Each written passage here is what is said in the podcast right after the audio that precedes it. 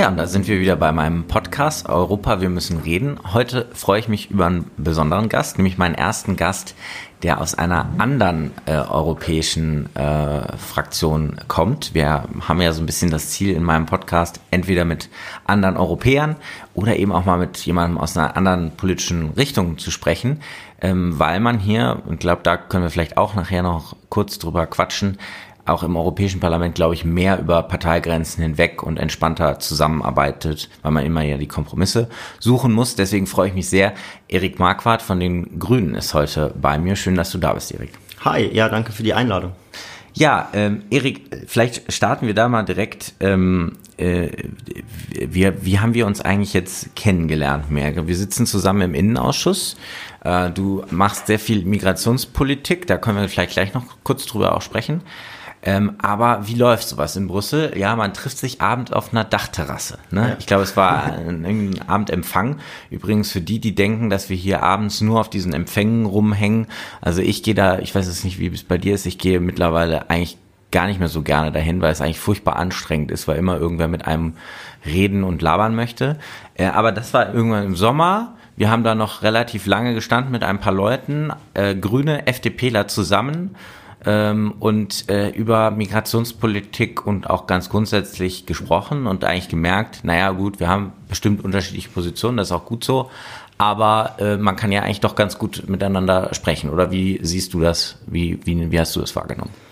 Ja, ich habe also erstmal wahrgenommen, dass es nett ist, bei Empfang zu sein, aber dass man sich hier schon schnell darauf konzentrieren muss, auch in den Abendstunden manchmal ja lieber einen Empfang sausen zu lassen, um nochmal ein bisschen Zeit ha zu haben, auf Mail zu antworten ja. und so. Dass, wenn man den ganzen Tag bei irgendwelchen Treffen ist, für mich extrem nett, wenn man abends dann irgendwie mal Absolut. Ruhe hat, um ein bisschen arbeiten zu können, sonst kommt mhm. man dazu ja gar nicht. Aber bei dem Empfang war es nett und es ist auch allgemein, glaube ich, nett, dass man hier eben schon auch viele Leute trifft, mit denen man auf einer gemeinsamen Grundlage diskutieren kann. Das Gefühl hatte ich zum Beispiel im Bundestag nicht so richtig. Ich war jetzt nicht Mitglied des Bundestages, mhm. aber habe da eine Zeit lang gearbeitet. Da finde ich schade, dass es dann doch schnell irgendwie die Regierung gibt, die mhm. sich nach der Wahl findet und die Opposition und dass die Schnittmengen da irgendwie relativ überschaubar sind. Man ja. alle Anträge, die man als Opposition stellt, eben ablehnt als Regierungsfraktion. Mhm und dass man eigentlich schon am Anfang der Legislatur weiß, was ungefähr die nächsten vier Jahre passieren wird. Mhm. Bei der GroKo weiß man es jetzt nicht so ganz genau, aber in der Regel weiß man es schon. Und da, ja, finde ich hier sehr gut, dass man irgendwie viele Leute hat, mit denen man gemeinsam diskutieren kann und dass man auch unterschiedliche Meinungen austauschen kann. Das ist ja sehr wichtig, dass irgendwie Leute auch aus unterschiedlichen Gründen gewählt sind, dass sich austauschen können und dann auch einen Kompromiss am Ende finden. Ist das bessere Demokratie hier im mhm. Europäischen Parlament? Ja, ich, also tatsächlich würde ich es pauschal bejahen. Mhm. Ja. Ich glaube, dass das so ist, wie man im Politikwissenschaftsstudium Demokratie lernt, ja, mhm. dass irgendwie unterschiedliche Parteien in Parlamente gewählt werden und sie dann zusammen versuchen, Lösungen für Probleme zu finden. Es ist natürlich so, dass es auch einige hier im Europäischen Parlament gibt, mit denen man überhaupt nichts zu tun haben will. Die wollen gar keine Lösungen finden? Genau, die wollen möglichst laut über die Probleme sprechen und ja. da irgendwie dann beim nächsten Mal das Problem immer noch behalten, damit sie weiter Wählerstimmen bekommen können. Aber ich finde das eigentlich schon auch sehr schön, dass man eben mit Leuten zusammenarbeiten kann, die man jetzt vielleicht gar nicht so von außen betrachtet als natürliche Partner sehen würde. Mhm.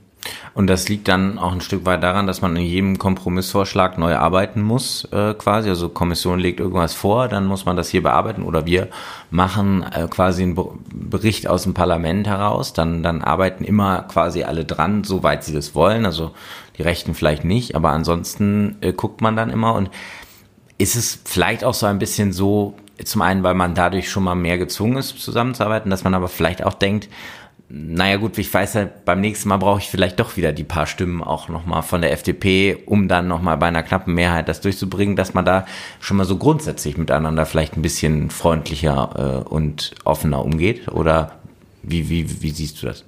Ich glaube auch, dass äh, im Prinzip zwei Dinge sind. Zum einen versucht man natürlich als Parlament hier gefühlt zumindest jetzt in den ersten Monaten auch immer breitere Mehrheiten zu mhm. bekommen, nichts möglichst knapp durchzudrücken. Zumindest ist das eigentlich die Kultur, die hier so ja. herumschwingt.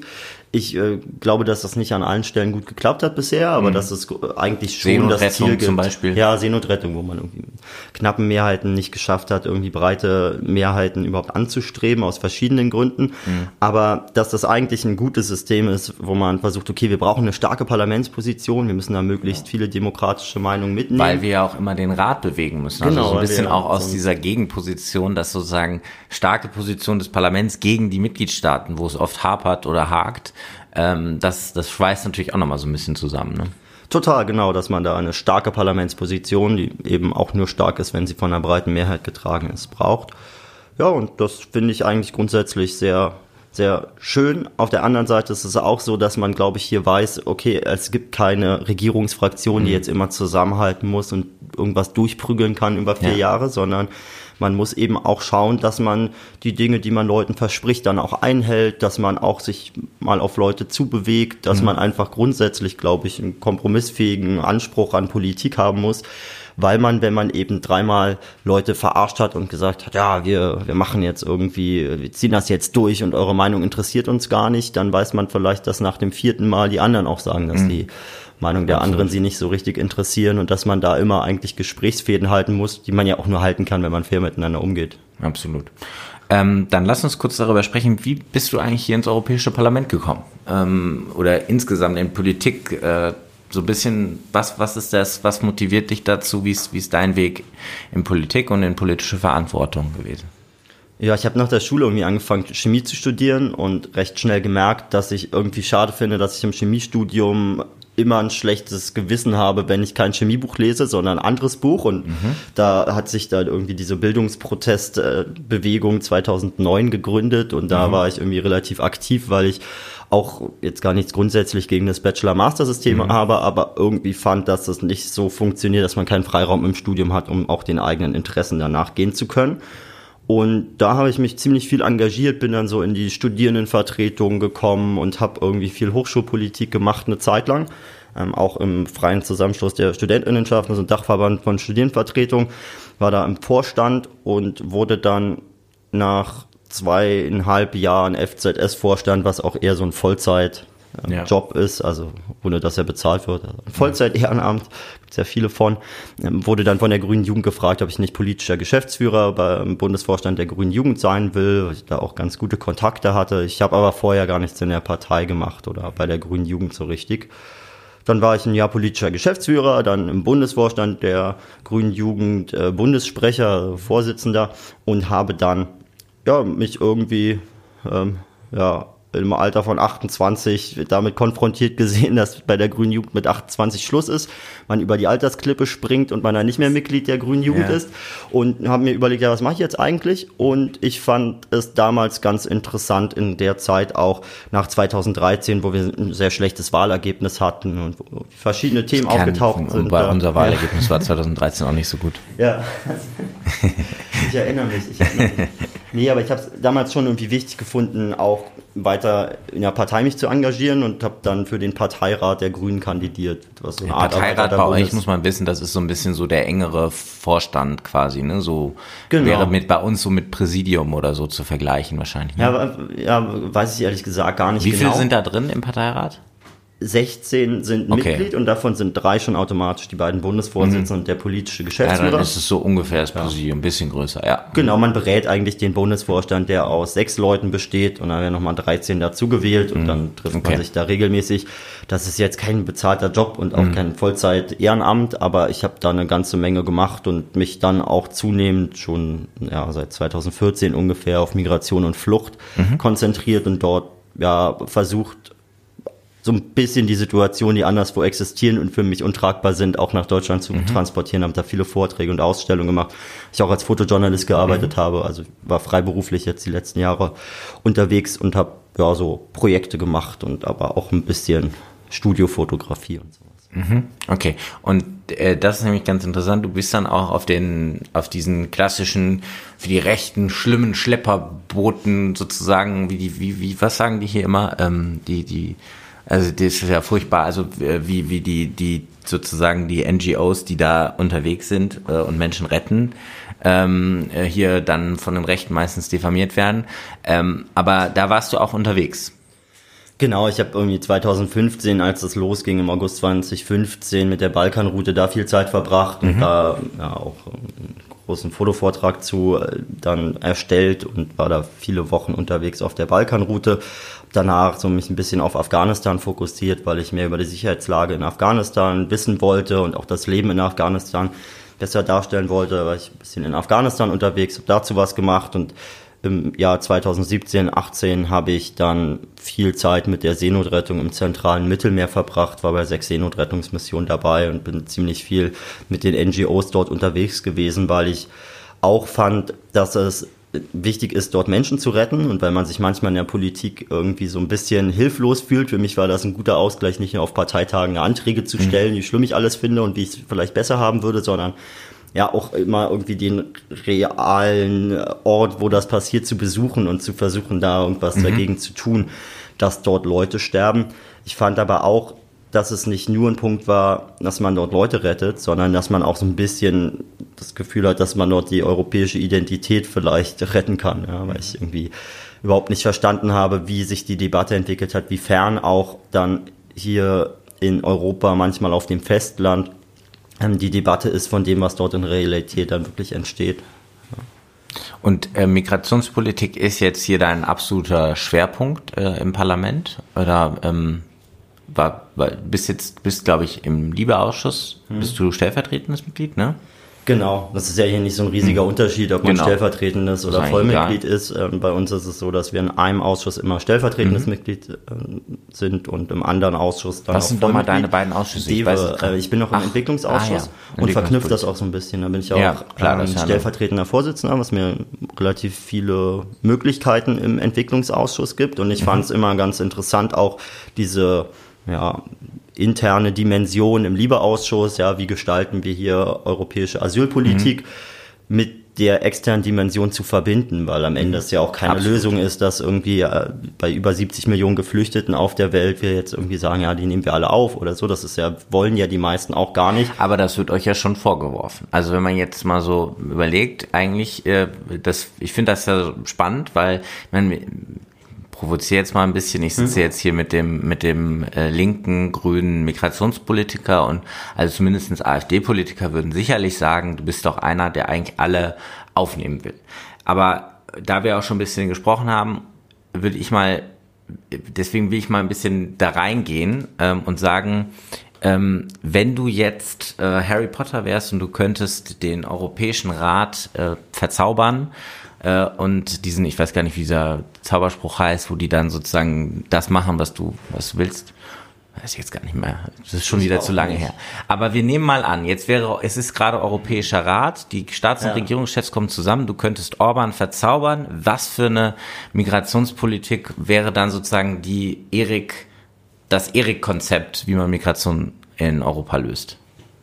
Oder wie ja, ich habe ich hab jetzt sozusagen gar, nicht so, so krass autoritäre Fantasien, dass ich irgendwie jetzt sozusagen den, aber ich ich, mache ja, ich will nur, ich will ja, ja jetzt auch keine autoritären Fantasien unterstellen. Ich will nur mal das Gedankenexperiment spielen. Ich, ja, ähm, das, äh, genau. wie, wie würde das denn aussehen, wenn man es ich meine, das ist ja dann das, das wäre dann der zweite Schritt, wäre, wie machst du es, ja. wenn, äh, wie wir jetzt in den Realitäten sind, aber wie würde es denn optimalerweise in einer Utopie aussehen? Ja, ich glaube, dass man ja auch mehrschrittig vorgehen muss. Ja, mhm. es ist so, wenn ich jetzt selbst entscheiden könnte, würde ich wahrscheinlich auch nicht in der globalisierten Welt jetzt, selbst wenn ich ganz Europa beherrschen würde, ganz allein mit meinem Zepter, auch nicht äh, die Probleme der Welt sofort lösen können, weil Europa da eben am Ende auch nur ein Baustein ist von vielen. Ja glaube aber, dass man im ersten Schritt schon mal in Europa dafür sorgen könnte und das könnte man dann, wenn man Orban verzaubert, auch schon ihm auferlegen, denn so groß ist das Problem gar nicht, dass man die humanitären Notlagen an den Außengrenzen einfach betrachtet. Ja, ob das jetzt in Bosnien ist, ob das auf den griechischen Inseln ist, das ja wirklich irgendwie ähm, bedarf ja eigentlich gar keiner Hexerei, dass man dort mal ein paar Container hinstellt, dass unbegleitete Minderjährige dort halbwegs versorgt sind, eine Betreuungsperson haben, dass die Asylverfahren dort ähm, rechtsstaatlich ablaufen und auch viel schneller als das momentan momentan der mhm. Fall ist. Also diese ganzen humanitären Notlagen, die eigentlich durch Verweigerung von ordentlicher Verwaltung dort existieren. Das würde ich im ersten Schritt ändern. Mhm. Dann würde ich dafür sorgen, dass man sich in europäischen Staaten mal darauf einigt, dass man ungefähr ähnliche Asylstandards hat, dass mhm. man auch ähnliche Verfahren hat, dass es nicht so ist, dass man als Afghane sich, weiß ich nicht, freuen kann, wenn man irgendwo in einem Staat ist, wo man 80 Prozent Anerkennungsquote in Europa in einem Staat hat und im anderen Staat hat man nur 8 Prozent oder so. Diese Asyllotterie finde ich schlimm. Deswegen glaube ich, muss man erstmal die Verfahren und die Standards ungefähr ähm, angleichen. Mhm. Und dann kann man auch darüber reden, dass man eine gerechte Verteilung zwischen den verschiedenen Mitgliedstaaten hat. Dann kann man dann irgendeinen Schlüssel machen, dann verteilt man die Leute und dann hat man bei den paar hunderttausend, die gerade im Jahr irgendwie ankommen, wirklich, glaube ich, eigentlich kein großes Problem in Europa mehr. Aber ich sage auch, dass natürlich, wenn irgendwie wir jedes Jahr eine Statistik bekommen, wo es eine Million Geflüchtete mehr auf der Welt gibt oder zwei und wir vorausschauend sehen können, dass, also unabhängig davon, ob man jetzt sagt, der Klimawandel ist menschengemacht oder nicht, mhm. also selbst die AfD müsste da irgendwie ein Interesse daran haben, dass es klimatische Veränderungen gibt, die dazu führen, dass viele Leute irgendwo anders vertrieben werden. Und da ja. denke ich schon, dass man auch umfassend sich überlegen muss, wie kann man da Geld sinnvoll investieren, wie kann man auch Gesellschaften darauf vorbereiten, dass eben dann auch innerhalb von Ländern Leute migrieren werden, dass in die angrenzenden Regionen Leute migrieren werden. Und ich glaube, man tut gut daran, da auch Menschen darauf vorzubereiten, dass es eben Migration im 21. Jahrhundert stark geben wird mhm. und dass man auch eben gucken muss, wie kann man den Leuten, die, ob es jetzt gezwungen oder nicht gezwungen mhm. ist oder wie man das definiert, wie kann man auch ja, Perspektiven schaffen für Leute, die irgendwo an irgendeiner Stelle auf der Welt ankommen. Weil wenn man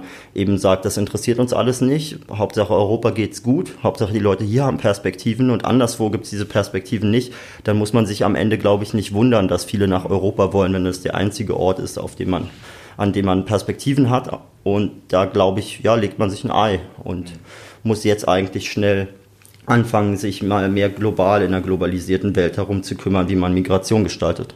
Zustimmung. Ist, nicht, ist es nicht auch so, dass im Prinzip ein Stück weit die Flüchtlingskrise, äh, wie man sie so nennen will, 2015 auch daher geschuldet war, dass eigentlich der UNHCR immer weniger Geld hatte, beziehungsweise dass die Zahlen einfach so gestiegen sind, dass die Leute sich dann irgendwann, sie waren zunächst in den Lagern drumherum und der UNHCR, also das UN-Flüchtlingshilfswerk, kümmert sich ja auch darum, hat so Geldkarten und so weiter. Das funktioniert, ich weiß nicht, wie da deine Meinung ist, aber grundsätzlich ist das, glaube ich, schon etwas, was, was funktioniert hat, äh, auch wenn man da sicherlich auch die Situation in den Lagern auch berücksichtigen muss. Aber dann gab es eigentlich Hilfeschreie vom UNHCR, dass sie mehr Finanzierung brauchen. Ähm, und da wäre es um ein paar hundert Millionen Euro gegangen. Da hat Europa nichts getan, auch Deutschland nicht. Ähm, und dann haben sich die Leute auf den Weg gemacht, äh, weil die Situation irgendwann so schlecht war.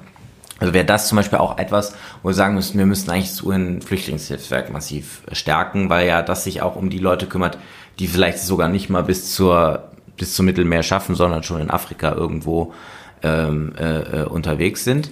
Zweiter Punkt, was ich glaube auch etwas ist, wo sogar Liberale und Grüne eben absolut zusammenkommen könnten, wäre doch, glaube wäre auch, auch das Thema legale Migration. Also wenn wir über wirklich ähm, über Einwanderung sprechen, wir sind ein massiv alternder Kontinent, äh, wäre es nicht eigentlich auch ein zentrales Ziel, eben wirklich legale Möglichkeiten in die Europäische Union zu kommen? Dann vielleicht auch, da müssten wir vielleicht noch drüber streiten, nach gewissen Kriterien, damit eben die Möglichkeit, die Menschen in den Arbeitsmarkt schnell zu integrieren, besonders gut ist, weil das oft dann auch eine gute Grundlage für ähm, Erfolg ist, äh, also von der Migration, äh, von, von, von ja, äh, Integration auch. Ähm, also wären das vielleicht nicht auch Ansatzpunkte, die wir noch neben diesen Themen, die hier so blockiert sind, denn da haben wir jetzt, wir haben jetzt gerade die Wunschsituation uns vorgestellt, wären das nicht Themen, die wir da auch noch stärker nach vorne stellen müssten? Genau, also 2015 war es ja so, dass das Welternährungsprogramm so unterfinanziert mhm. war, dass die Leute, die im Libanon, in Jordanien in Lagern genau. waren, mit einmal nur noch die Hälfte des Geldes bekommen haben und das dann als äh, quasi, ja, es hat, glaube ich, das fast zum Überlaufen gebracht für Familien, deren Kinder seit Jahren nicht zur Schule gehen, die dann nicht mal mehr wissen, haben sie genug Essen im nächsten Monat, äh, geschweige denn ordentliche medizinische Versorgung. Da kann man natürlich jetzt sagen, wir wollen trotzdem nicht, dass die kommen, aber die kommen einfach. Ja, mhm. das ist so, äh, genau. würden wir auch so machen, wenn wir irgendwie überhaupt keine Aussicht hätten, dass sich irgendwann mal irgendwas bessert und es eher immer schlimmer wird. Und das war ein großer Fehler im Jahr 2015. Man hätte vielen Leuten dort anständig helfen können. Viele Leute haben ja auch gar kein Interesse in irgendwie einen anderen Kontinent zu kommen, wo die Regeln ein bisschen andere sind, wo man eine ganz andere Sprache spricht und irgendwie ja sich auch erstmal eingewöhnen muss. Mhm. Das wäre viel einfacher und auch viel günstiger gewesen, glaube ich, Leuten anderswo ordentliche Perspektiven zu bieten. Finde ich aber auch, sollte man nicht so richtig gegeneinander ausspielen. Aber also lassen uns äh, zu dem legalen Migrationspunkt kommen. Ich glaube, es gibt da zwei Dinge zu beachten. Nämlich einmal, dass es natürlich europäische Interessen gibt. Zum Beispiel, dass man bestimmte Fachkräfte braucht. Und mhm. da muss man, glaube ich, klare Kriterien haben, wie organisiert ja. man das.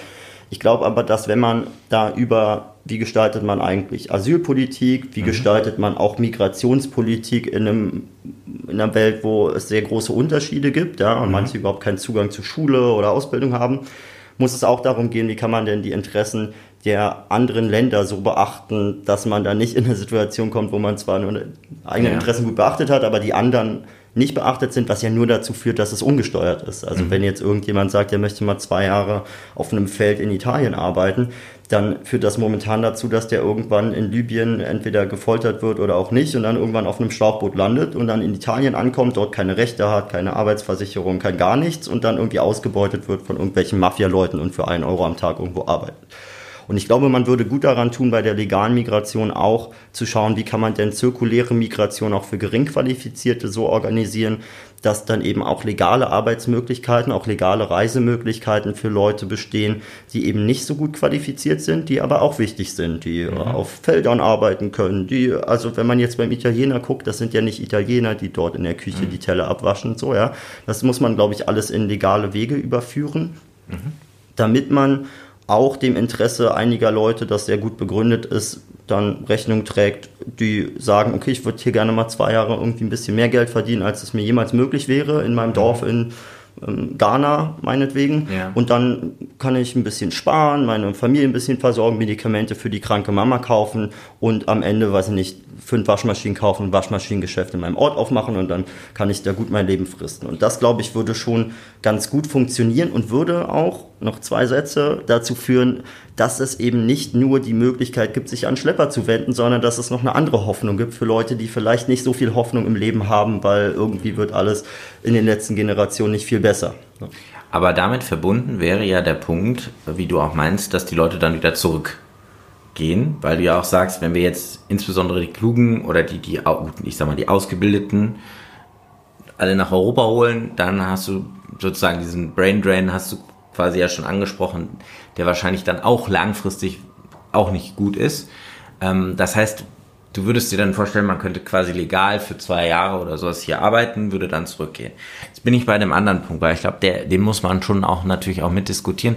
Ich glaube, ähm, ist die Frage Abschiebung. Ja ähm, ich bin immer so, ich habe immer das Gefühl, dass wir es denjenigen, also es gibt, glaube ich, einfach weltoffene Menschen, so wie wir, die grundsätzlich einfach vom anderen Menschen keine Angst haben, wenn die irgendwo herkommen. Mhm. Aber ich glaube, es gibt in der Gesellschaft, gibt es diese Bewegung.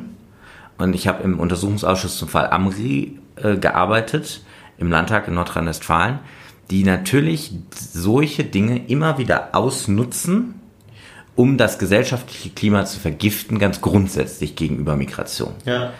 Ähm, müsste nicht, wenn man eine weltoffene Haltung verteidigen will, frage ich jetzt mal so ein bisschen provozierend, also wenn man es nicht schafft, wenn man es schaffen will, dass wir wirklich in diese Richtung stärker kommen, müssen wir dann, brauchen wir dann nicht auch mehr Ordnung, die heißt, auf der einen Seite Möglichkeiten für Menschen, die hier hinkommen, auch Aufenthaltsrecht zu bekommen oder so legale Möglichkeiten hinzukommen. Auf der anderen Seite, wenn jemand illegal kommt oder wenn er sich vor allem hier, ich sag mal, nicht an die Regeln hält, auffällig wird, kriminell wird und so weiter und so fort, wir auch mit Abschiebungen auch die Klarheit zeigen. Ich glaube, so ein bisschen, es kann ja im Moment nicht sein, in unserer Migrationspolitik schieben wir im Moment, bis sie das Mädchen äh, aus der Duisburger, aus dem Duisburger Gymnasium, die da kurz vorm Abi sitzt, ab, weil wir sie irgendwie zu, zu packen kriegen. Und den Amri kriegen wir nicht aus dem Land. Ähm, das ist so ein bisschen, glaube ich, so ein, so, ein, so ein Punkt, wo ich so das Gefühl habe, wenn wir das nicht lösen, dann kommen wir bei den ganzen konstruktiven Fragen einer weltoffenen Einwanderungs-, Migrationspolitik nicht wirklich voran, weil immer diese die, die, die Populisten diese Beispiele suchen werden, um Angst, um Hass zu schüren und die gesellschaftliche Debatte zu vergiften. Ja. Also, ich glaube auch, dass wir da grundsätzlich Rechtsstaatlichkeit verteidigen müssen. Mhm. Und Rechtsstaatlichkeit heißt eben auch, dass man sich legislativ irgendwie Regeln gibt und dann muss mhm. man die auch irgendwie beachten. Und wenn es da eine große Differenz zwischen dem gibt, was man in Gesetzen schreibt und dem, was dann in der Realität passiert und ja. bis hin zur Situation, dass man irgendwie nach jedem ähm, Fall, wo irgendjemand sich irgendwie falsch verhalten hat, weil er, weiß ich nicht, doppelte Staatsbürgerschaft mhm. hat, man dann wieder über doppelte Staatsbürgerschaften ganz grundsätzlich diskutiert, kommt man auch nicht weiter, weil okay. ja man das Gefühl mhm. hat, man kommt andauernd irgendwie, kommt ein neuer Gesetzesvorschlag, während die bestehenden Gesetze gar nicht richtig eingehalten werden. Ich glaube schon, dass es wichtig ist, dass man diese Gesetze dann irgendwie einhält und dazu gehört auch, dass natürlich Leute, die dann irgendwie überhaupt kein Recht mehr haben, hier zu sein, wo auch nichts der Abschiebung im Wege steht, wo mhm. man auch geprüft hat, und das ist für uns immer sehr wichtig, gibt es nicht da auch eine Bereitschaft, ordentlich organisiert, freiwillig auszureisen, dass dann mhm. auch Abschiebungen stattfinden. Das ist ja sozusagen einfach auch die Realität. Und mhm. ich denke, dass wir ein bisschen ja, gut daran tun, aber eben nicht so stark auf Abschiebung zu fokussieren, wie es mir in der Debatte gerade scheint, bis mhm. hin zu, weiß ich nicht, in irgendeinem Fall in Duisburg, wo quasi aus, aus einer Klasse irgendwie ein Mädchen abgeschoben wird oder so. Weil ich so ein bisschen das Gefühl habe, dass das so eine, so eine sehr einfache Lösung ist, die man ja. in, in, Pressekonferenzen immer sagen kann, ja, wir schieben die dann ab so und die haben ja gar kein Recht. der irgendwie sich äh, über die Zahl der Abschiebungen und zu seinem Geburtstag gefreut hat und so. Ja, oder äh, einem neuen Non-Paper für irgendwie die, die, Zukunft des europäischen Asylsystems, wo man quasi sagt, okay, also die Leute, die dann schnell in so einem Schnellverfahren keinen Zugang haben, die werden dann einfach schnell abgeschoben. Und das funktioniert in einem Rechtsstaat dann eben auch nicht so leicht. Mhm. Das ist eine persönliche Härte irgendwie so eine Abschiebung. Ja, es ist einfach nicht so eine ganz einfache Sache, jemanden zu nehmen, ihn quasi zu zwingen, irgendwo hinzureisen. Man braucht da die Staaten, aus denen die Leute kommen dazu. Da muss man irgendwie mit denen verhandeln und man muss eben auch schauen, dass wir in der Debatte, wie ich finde, ein bisschen übersteuern, wenn zum Beispiel die Innenministerkonferenz in Deutschland sich hinstellt und sagt, okay, wir wollen für schwere Straftäter dann auch Abschiebungen nach Syrien machen. Das ist vielleicht so, dass das jetzt in der Öffentlichkeit eine steile These ist, die da in der Bildzeitung dann irgendwie gut ankommt mhm. und wo Leute sagen, ja, genau, wer schwerer Straftäter ist, der muss ja auch, der muss eben nach Syrien abgeschoben mhm. werden glaube aber, dass wir damit nicht so richtig die Antwort finden, die den europäischen Werten entspricht, weil wir ja eben Leute nicht in den Tod abschieben wollen. Sonst sind wir, also Deswegen für mich immer gefühlt so ein bisschen vor, dann können wir sie auch steinigen und hier ja. und wer, wer sich falsch verhält, der muss eben damit leben, auch die ja. Menschenrechte zu verlieren. Und das ist eben nicht das, wofür Menschenrechte meiner Meinung nach geschaffen mhm. wurden. Und ich finde wichtig, dass wir da auch gucken, das habe ich bei den Abschiebungen nach Afghanistan am Anfang kurz mhm. angesprochen, mhm. dass wir nicht aus innenpolitischen Motiven dann Rechtsstaat Staatlichkeit auf der anderen Seite wieder auslassen. Also ich mhm. habe das Gefühl, dass wir zum Beispiel nach Afghanistan abschieben. Das hat nicht den Grund, dass die Situation in Afghanistan besser geworden ist. Im Gegensatz, also Gegenteil, ja, seit 2009 mhm. steigt die Zahl der zivilen Opfer da jedes Jahr an, äh, große Probleme und dann hat man trotzdem den Abschiebestopp nach Afghanistan ausgesetzt, schiebt jetzt dort Leute hin ab. Ich glaube aber eher aus wahlkampftaktischen Gründen, weil man glaubt, man müsste zeigen, auch jetzt besonders große Härten zu haben in der Asylpolitik, um, weiß ich nicht, irgendwelche rechten Wähler zu überzeugen, dass sie auch andere Parteien wählen können. Das halte ich nicht für einen richtigen Weg. Ich denke aber schon, dass man natürlich ähm, am Ende ein System braucht, das irgendwie funktioniert und da hilft es nichts, wenn wir Gesetze haben, die am Ende nicht eingehalten werden, in beide Richtungen. Mhm. Ähm, lass uns ein bisschen schon nochmal wieder zurück zu Europa sozusagen auch dann kommen. Wie schätzt du die Möglichkeiten ein, hier zu irgendwelchen Einigungen in der Immigrationspolitik zu kommen? Ich muss ja ganz ehrlich gestehen, ich, so, umso länger ich hier bin im Europäischen Parlament, nicht wegen dem Europäischen Parlament, sondern einfach, was man so mitbekommt, ähm, bin ich eigentlich eher pessimistisch, äh, dass das richtig weitergehen wird, denn irgendwie im Rat ist aus meiner Sicht immer noch nicht zu sehen, dass da irgendeine Bewegung ist. Ähm, man kann über Frontex streiten, ob das gut oder nicht und was die machen und so weiter, aber grundsätzlich die Idee, dass zum Beispiel europäische Agenturen in den Ländern, die besonders betroffen sind, auch eine stärkere Rolle spielen, ob jetzt beim Grenzschutz oder die Asylagentur oder wie auch immer. Aber das lassen teilweise die Länder überhaupt nicht zu, pochen da auf ihre äh, sozusagen nationale Souveränität. Also ich bin ehrlich ja. gesagt ziemlich pessimistisch im Moment und weiß auch nicht genau, was die Kommission jetzt tun will, weil sie hat, glaube ich, den Zauberstab von Harry Potter nicht. Ähm, auch von der Leyen hat ihn, glaube ich, nicht. Ähm, wie siehst du, siehst du da irgendeinen Weg vorwärts in dieser verfahrenen politischen Situation? Auch da ist, glaube ich, wichtig, dass wir wieder ein bisschen schauen, nicht zu alarmistisch mit mhm. der gesamten Debatte umzugehen. Mhm. Wenn jetzt man irgendwie Frontex beobachtet, die Debatte um Frontex, dann tun manche so, als wäre es dann eine Lösung, dass man sagt, okay, wir stellen überall Frontex-Schiffe hin und die mhm. beschützen dann die Grenzen und Grenzschutz heißt dann in dem Fall, niemand wird mehr kommen oder so. Mhm. Und das ist einfach ein Versprechen, was so nie eintreten wird, mhm. weil eben Leute, die zum Beispiel von der Türkei nach Griechenland mit einem Boot fahren, entweder in türkischen Gewässern sind, dann kann die türkische Küstenwache da was machen, oder sie sind dann nach drei Kilometern oder drei Meilen in griechischen Gewässern und dann muss Frontex die eben an Land bringen, dann können die dort einen Asylantrag stellen. Das ist auch gut so, dass Leute dann das Recht haben, die Schutz beantragen, dann auch in einem fairen Verfahren eine Antwort zu bekommen. Und da wird Frontex nicht dazu führen, dass man irgendwie jetzt dann irgendwie ganz viel weniger Leute hat, die Asyl beantragen. Das ist auch, glaube ich, nicht, kann nicht das Ziel der Asylpolitik sein. Insgesamt denke ich aber, dass wenn wir schaffen, da mal die realen Probleme uns anzuschauen, dass wir schon auch erstens, habe ich schon gesagt, humanitäre Notlagen an den Außengrenzen lösen können, auch mhm. ohne dass Herr Orban da verzaubert wird und mitmacht. Mhm. Dass wir zweitens auch gucken können, dass es ja hilfsbereite Regionen, hilfsbereite Länder auch in Europa gibt, die, ich finde, besser von der Europäischen Union gefördert werden könnten. Also man kann ja ein System entwickeln, dass man sagt, okay, es beteiligen sich erstmal nicht alle Staaten daran, dass Menschen aufgenommen werden, aber die Staaten, Vielleicht die auch die Kommunen oder die Regionen, die sich beteiligen, die werden dafür auch gefördert. finanziell gefördert. Das und ist ja auch was, was wir zusammen im Rahmen des mehrjährigen Finanzrahmens auch tatsächlich diskutieren. Genau, und auch beim Asyl-Migrations-Integrationsfonds diskutiert. Und aus deutscher Perspektive gibt es ja da auch viele, jetzt über 100 Kommunen, die sagen, wir würden gerne Leute aufnehmen. Und ich glaube, man wäre einen großen Schritt weiter, wenn man eine Situation hätte, dass die Menschen, die in Not sind und dann irgendwo ähm, aufgenommen werden wollen, dass die erstmal dahin kommen, wo sie auch willkommen sind und dass überhaupt die Hilfsbereitschaft, die da ist, dann auch mal genutzt wird. Es ist so komisch, dass wir immer so diskutieren, als wäre quasi jeder weitere Geflüchtete nach Europa irgendwie ein Problem und ja, also die Zahlen steigen, oh nein, alles schlimm. Während wir eigentlich Hilfsbereitschaft haben, die man erstmal nutzen könnte. Und ich glaube, wenn man die Debatte auch umdreht, dass man nicht mehr nur über die Probleme redet, sondern auch darüber redet, wo ist Hilfsbereitschaft, wie kann man das gut organisieren, dann wären wir auch in einer Situation, wo man perspektivisch, und ich glaube jetzt nicht in den nächsten zwei, drei Jahren, aber vielleicht in den nächsten zehn Jahren, am Ende irgendeine Situation hat, wo die Anreize so groß sind, dass auch sich alle Länder an diesem europäischen Asylsystem beteiligen. Ich glaube, da muss man mehrschrittig vorgehen, ansonsten läuft man immer wieder in Sackgassen.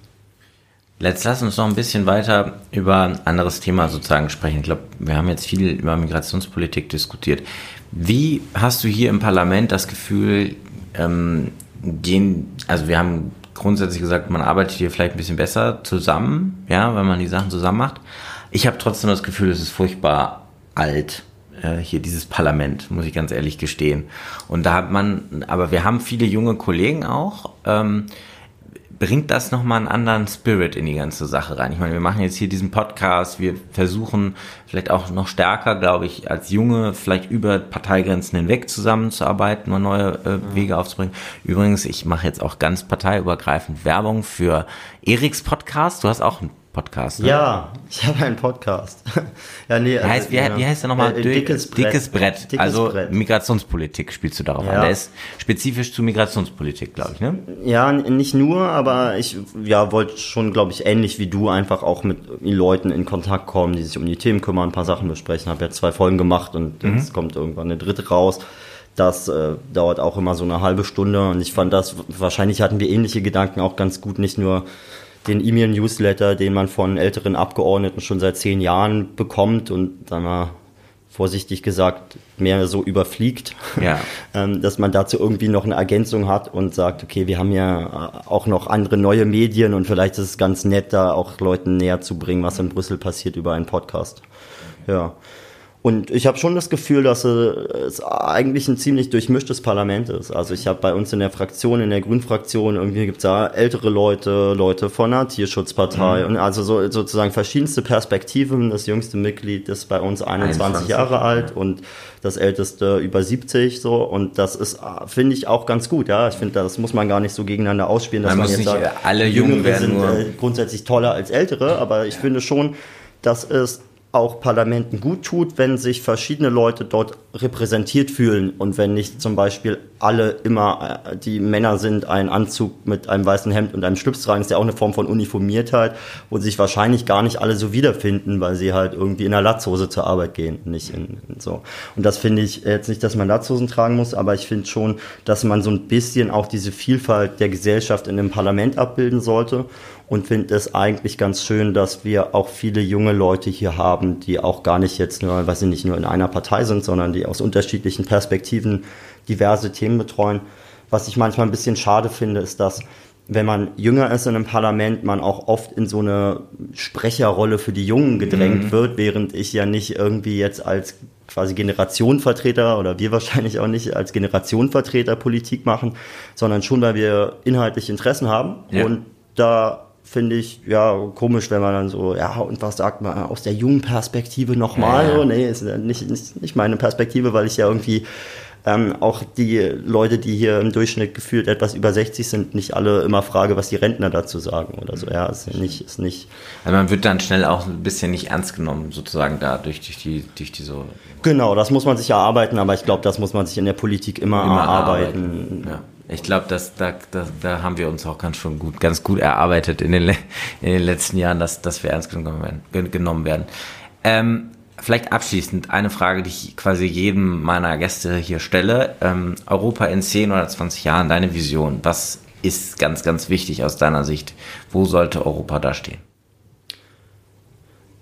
Ja, ich glaube, das ist, also äh, mir ist wichtig, dass wir in Themen wie der Asylpolitik zusammenkommen, die vielleicht jetzt aus der ersten Perspektive nicht im Interesse einzelner Staaten sind oder so, aber wo wir sagen müssen, also Europa wird nur funktionieren, wenn man sich nicht einfach die Dinge, die einem gefallen, rauspickt und bei den anderen nicht mitmacht. Also ein Europa, was gut zusammenhält, was vielleicht auch noch bisschen besser organisiert ist, mit einem Parlament, das zumindest Initiativrecht hat, mhm. wo aber nicht alles in Brüssel auf einem Schreibtisch diskutiert wird, sondern auch die Kommunen, die Bundesländer, die ja auch Mitgliedstaaten vor Ort eben jeweils die Probleme anpacken, die sie am besten lösen können, sodass wir nicht irgendwie so eine Brüssel-Zentrale haben, die dann für irgendwie Regionen in, in Rumänien entscheidet, was am besten für die Bushaltestelle dort ist. Ja, ein föderaler, aber quasi auch ich haben wir auch die, die Gedanke der Subsidiarität auch noch ein bisschen. Ja, ich glaube, da haben wir eine ähnliche äh, Vorstellung tatsächlich. Aber um dahin zu kommen, müssen wir über Europa reden, müssen diese Unterschiedlichkeiten eben auch diskutieren. Deswegen haben wir gerade bei Europa, wir müssen reden, geredet. Erik, vielen Dank, dass du da warst und ähm, ja, bis bald. Ja, danke, bis bald. Ciao. So, ich hoffe, der Podcast hat euch heute wieder gefallen. Wenn ja, dann lasst doch einfach eine gute Bewertung da, teilt den Podcast mit Freunden oder schreibt mir Feedback in die Kommentare.